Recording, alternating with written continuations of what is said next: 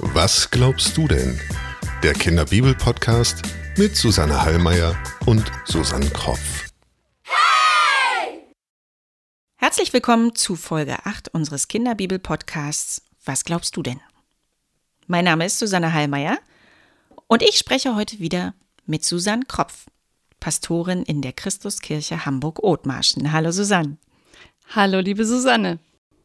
Wir finden, die Bibel ist ein total spannendes Buch. Es gibt viele großartige Geschichten, in denen es viel zu entdecken gibt.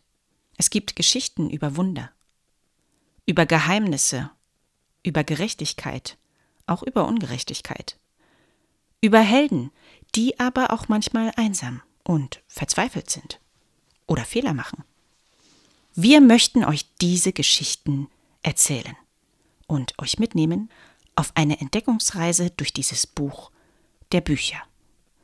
Hier im Podcast sprechen wir über die Geheimnisse der Bibel und vor allem darüber, was für Kinder in diesen Geschichten steckt. Wir haben schon viele Rückmeldungen von euch bekommen und freuen uns immer sehr darüber. Wenn ihr also Fragen habt zu den Geschichten der Bibel, die wir hier erzählen, oder überhaupt rund um das Thema Bibel oder zu unserem Podcast, dann schreibt uns gern eine E-Mail. Unsere Kontaktdaten findet ihr auf unserer Homepage unter www.kinderbibel-podcast.de. In unserer letzten Folge haben wir über die Erzeltern Sarah und Abraham berichtet. Mit dieser Bibelgeschichte schauen wir auf die Anfänge der Geschichte des Volkes Israel. Das Volk, welches aus Abraham hervorgehen soll und ein Volk, das Gott eng begleiten möchte. Wie Gott Sarah und Abraham aufgetragen hat, machen die beiden sich auf den Weg. Gott verspricht ihnen erstens Land und zweitens viele, viele Nachkommen, so zahlreich wie Staubkörner im Sand und Sterne im Himmel. Zuerst bekommt Abraham einen Sohn mit Hagar, der Magd. Er heißt Ismael. Lange bleibt Sarah kinderlos. Aber eines Tages kommen drei Männer zu Besuch und prophezeien, dass auch Sarah einen Sohn bekommen wird. Obwohl sie schon recht alt ist, so wie ihr Mann Abraham. Wir bewegen uns hier übrigens immer noch in den Geschichten vom Alten bzw. Ersten Testament, die von vielen verschiedenen Menschen aufgeschrieben wurden. Und wir erzählen dir hier, was wir denken, was es mit den biblischen Geschichten auf sich hat. Aber es gibt viele verschiedene Antworten auf all die Fragen, die die Bibel uns stellt. Und wir finden es toll, wenn du dir deine eigene Meinung bildest oder Fragen stellst. Ob Sarah und Abraham noch ein Kind bekommen werden, müssen wir in unserer heutigen Folge offen lassen. Denn heute sprechen wir über die sehr dramatische Geschichte zweier Städte, die in der Bibel erzählt wird.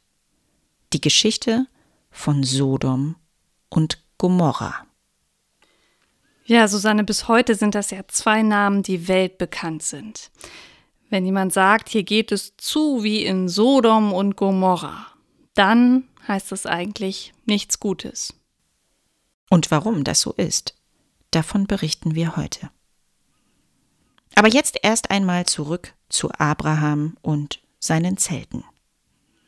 Die Gäste von Abraham brechen auf Richtung Sodom, und Abraham begleitet sie ein Stück des Weges.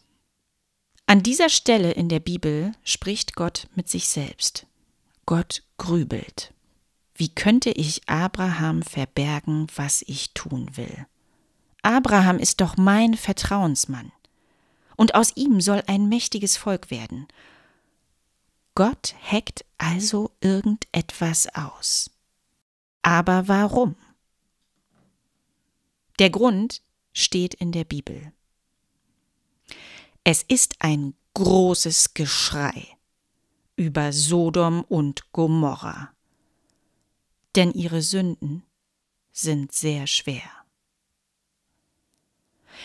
Da scheint irgendetwas wieder gewaltig aus dem Ruder zu laufen in diesen beiden Städten. Das Geschrei von dem hier die Rede ist, ist so laut, es schallt bis zu Gott.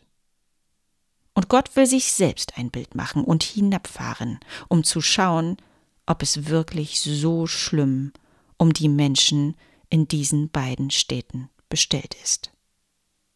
Unser Abraham scheint zu ahnen, was Gott vorhat, nämlich den Menschen in Sodom und Gomorra Einhalt zu gebieten.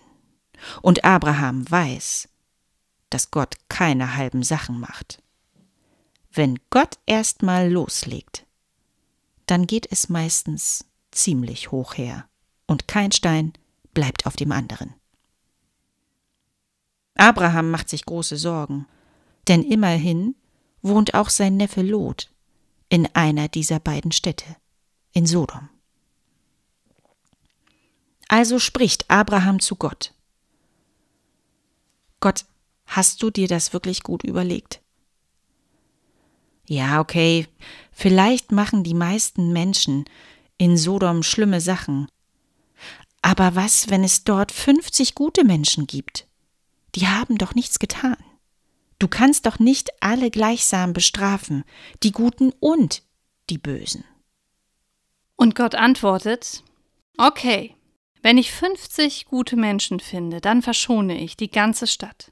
Und darauf sagt Abraham, und wenn es nur 45 gute Menschen dort gibt? Da sagt Gott, auch dann verschone ich die ganze Stadt. Und jetzt wieder Abraham.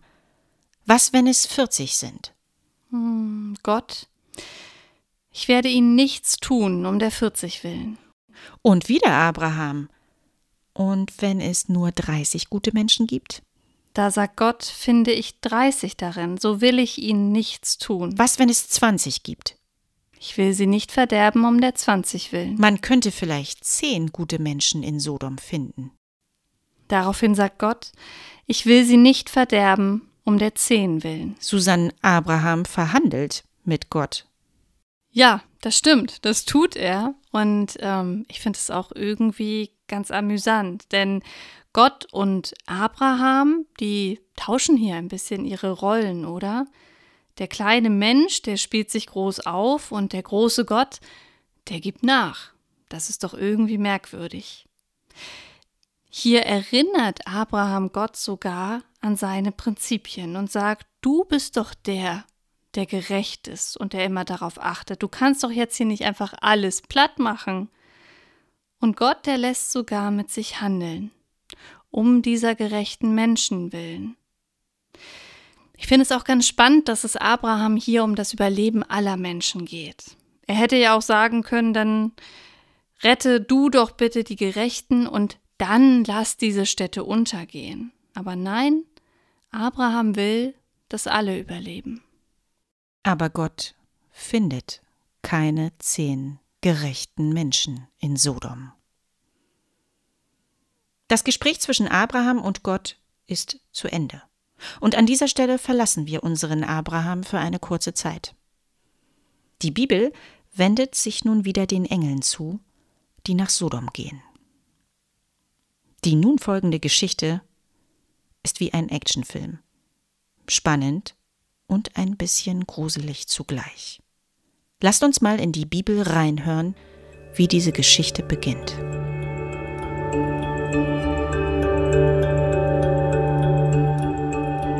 Zwei Engel kamen nach Sodom am Abend. Lot aber saß zu Sodom unter dem Tor.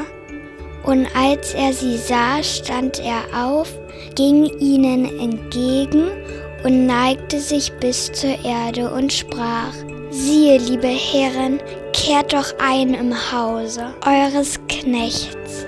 Bleibt über Nacht und lasst eure Füße waschen Frühmorgens mögt ihr aufbrechen und eure Straßen ziehen. Aber sie sprachen, nein, wir wollen über Nacht im Freien bleiben. Da nötigte er sie sehr, und sie kehrten zu ihm ein und kamen in sein Haus. Und er machte ihnen ein Mahl und backte ungesäuerte Brote, und sie aßen. Lot trifft also sofort nach deren Ankunft auf die beiden Männer und Lot weiß nicht, dass es sich hier um Engel, also um Gottes Boten handelt. Er ist sehr gastfreundlich, ebenso wie sein Onkel Abraham. Die Männer wollen gern im Freien schlafen, aber Lot scheint schon zu ahnen, dass das keine richtig gute Idee ist. Er kennt ja schließlich die Menschen aus Sodom und weiß, dass sie meistens nichts Gutes im Sinn haben. Er holt die Gäste also in sein Haus und rettet ihnen damit das Leben. Darauf kommen wir gleich zu sprechen.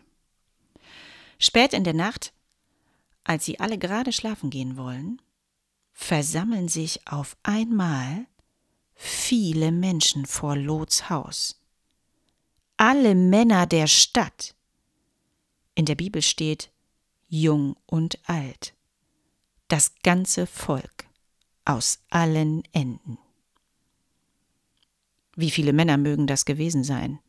Hundert oder fünfhundert oder gar tausend oder noch mehr?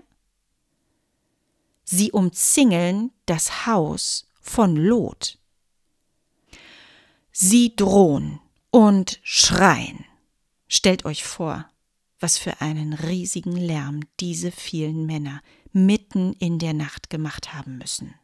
Und sie rufen, wo sind die Männer, die zu dir gekommen sind diese Nacht? Gib sie heraus, sofort. Es ist offensichtlich, dass dieser große laute Mob den Engeln Gewalt antun möchte. Susanne, immer wenn ich diese Stelle lese, frage ich mich, warum kommen all diese Menschen zu Lots Haus? Warum wollen sie diesen Männern, die ja Engel sind? Es weiß nur niemand, auch Lot nicht. Warum wollen sie diesen Männern Gewalt antun? Was glaubst du denn?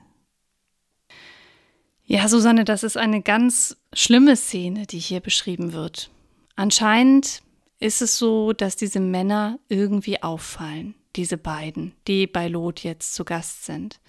Und so genau wird in der Bibel gar nicht erklärt, warum diese Männer so reagieren, sich zusammenrotten und zu diesem Haus ziehen. Ich kann mir vorstellen, dass das Fremde oft Angst macht und dass diese Männer eben irgendwie aufgefallen sind und dass man sie loswerden wollte. Und Fremdenfeindlichkeit, das ist ja etwas, was wir auch heute noch kennen. Ich finde, wie gesagt, es ist eine ganz, ganz schlimme Szene und ich bin froh, dass Lot hier so einschreitet. Lot soll seine Gäste ausliefern. Aber Lot traut sich nun tatsächlich aus dem Haus und er versucht, den pöbelnden Mob zu besänftigen. Liebe Brüder, tut nicht so übel. Bitte verschont diese Männer, es sind doch meine Gäste. Die Menge aber schreit. Weg mit dir. Du bist doch gar nicht von hier. Du bist ein Fremdling. Und deswegen hast du uns gar nichts zu sagen. Sie machen ganz klar, du bist keiner von uns. Und sie hören nicht zu. Sie wollen nicht zuhören, was Lot zu sagen hat. Und sie wollen auf Lot losgehen, sie rennen auf ihn los, aber da ziehen die Männer, nämlich die beiden Engel, Lot zurück ins Haus und verrammeln die Tür. Überleg mal, wie mutig Lot hier ist. Da steht eine wütende Menschenmenge direkt vor seinem Haus, rundherum um sein ganzes Haus.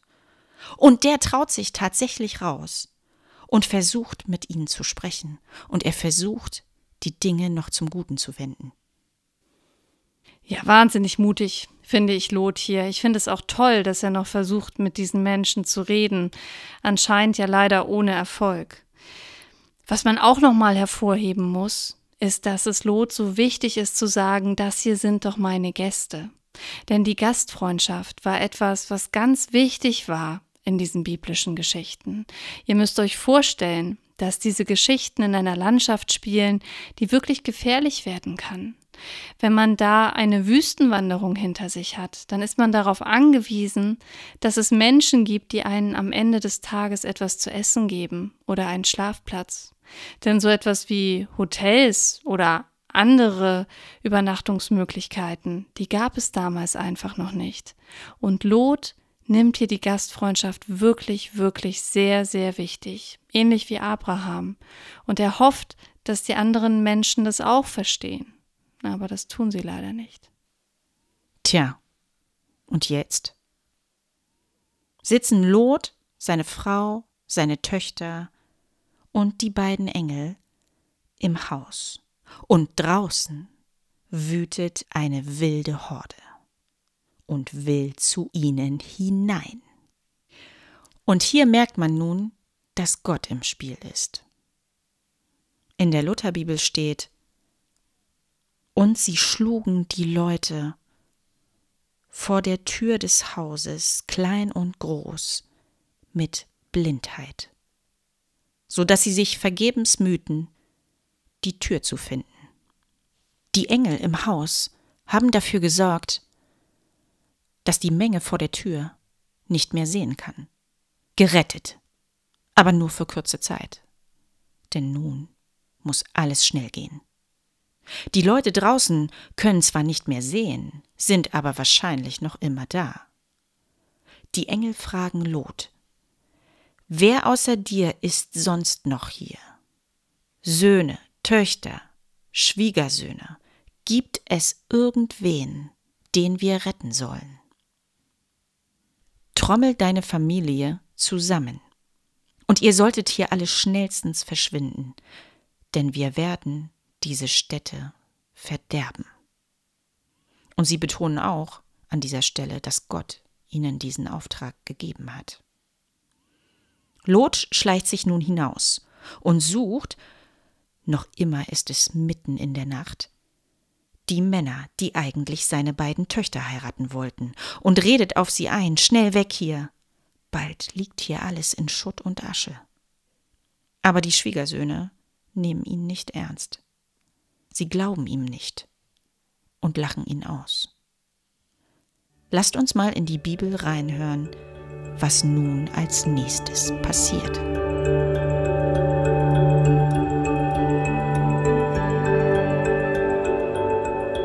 Als nun die Morgenröte aufging, drängten die Engel Lot zur Eile und sprachen, Mach dich auf, nimm deine Frau und deine beiden Töchter, die hier sind, damit du nicht auch umkommst in der Missetat dieser Stadt. Als er aber zögerte, ergriffen die Männer ihn und seine Frau und seine beiden Töchter bei der Hand weil der Herr ihn verschonen wollte, und führten ihn hinaus und ließen ihn erst draußen vor der Stadt wieder los. Und als sie ihn hinausgebracht hatten, sprach der eine, Rette dein Leben und sieh nicht hinter dich, bleib auch nicht stehen in dieser ganzen Gegend.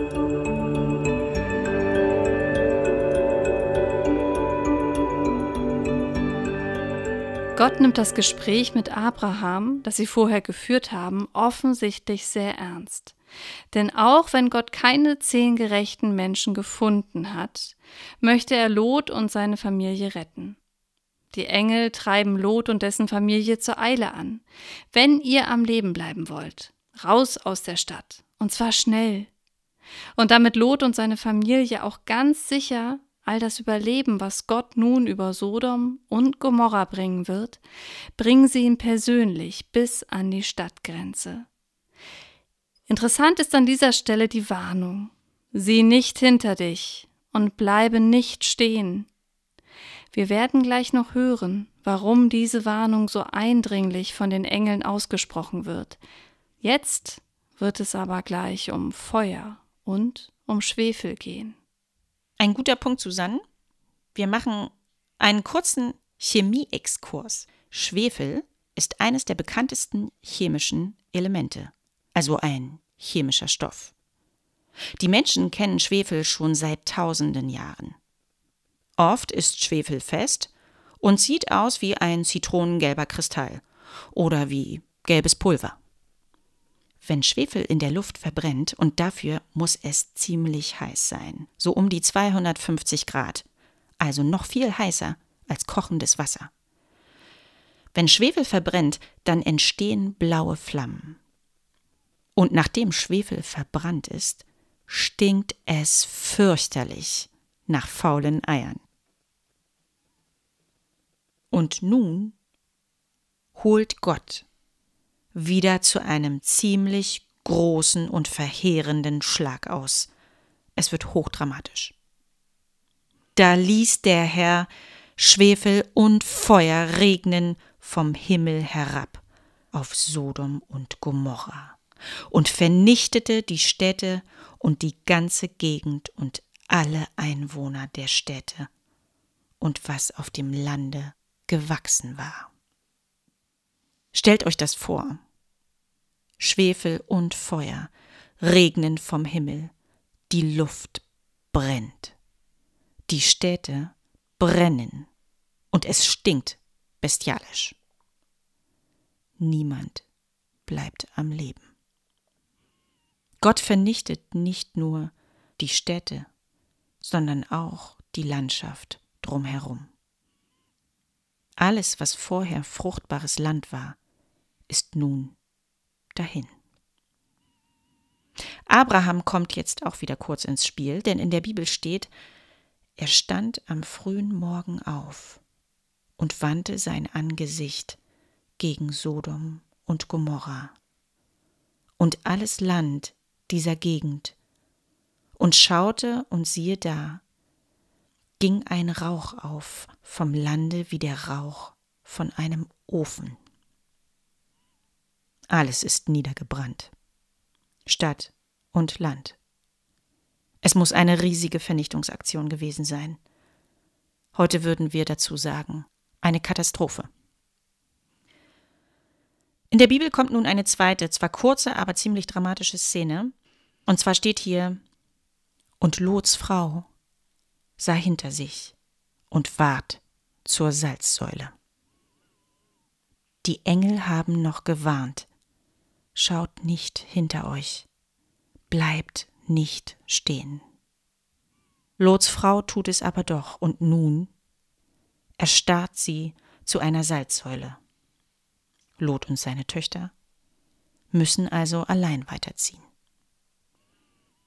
Susanne, die Redewendung zur Salzsäule erstarren, die benutzen wir ja auch heute noch. Ja, das stimmt. Es wird meistens benutzt, wenn Menschen einen so riesigen Schreck bekommen, dass sie wie gelähmt sind und nicht sprechen oder sich bewegen können. Also, wenn man nicht mehr handlungsfähig ist. In unserer Geschichte macht Gott ja hier wieder ziemlich kurzen Prozess mit denjenigen, die sich nicht an die Regeln halten. Gott macht alles platt. Ist Gott ein zorniger Gott? Susanne, was glaubst du denn? Also, Susanne, das ist ja schon eine ziemlich schwierige Frage. Denn ganz klar, Gott ist hier ziemlich sauer.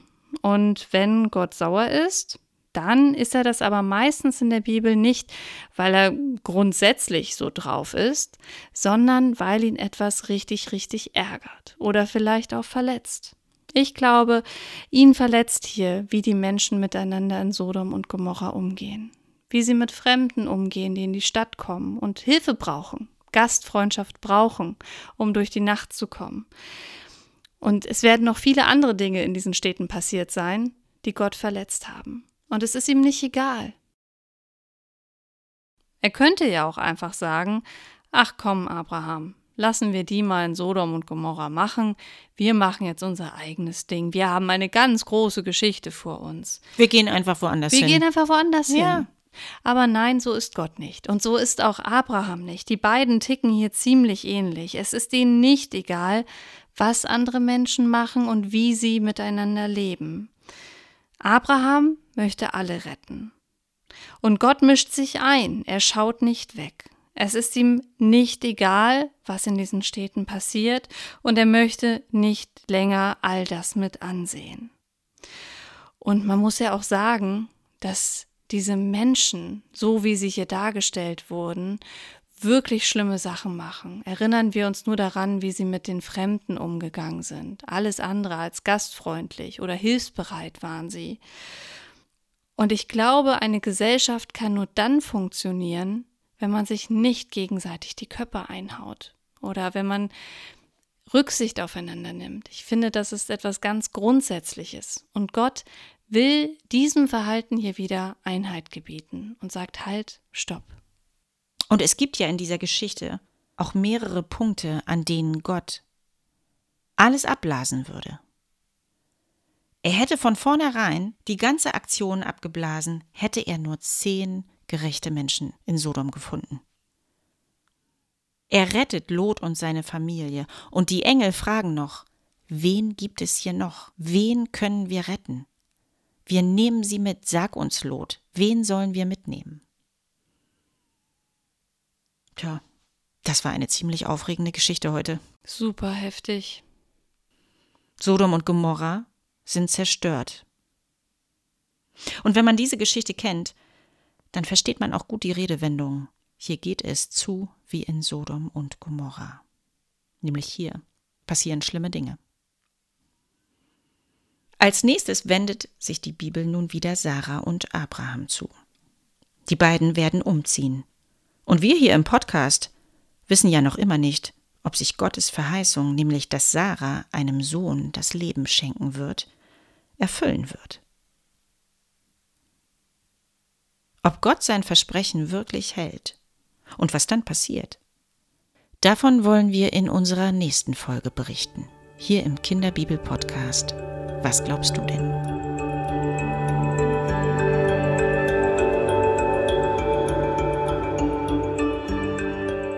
Was glaubst du denn? Der Kinderbibel-Podcast mit Susanne Hallmeier und Susanne Kropf. Bibelzitate gelesen von Luna Buchwald produziert von Jennifer Lindenberg.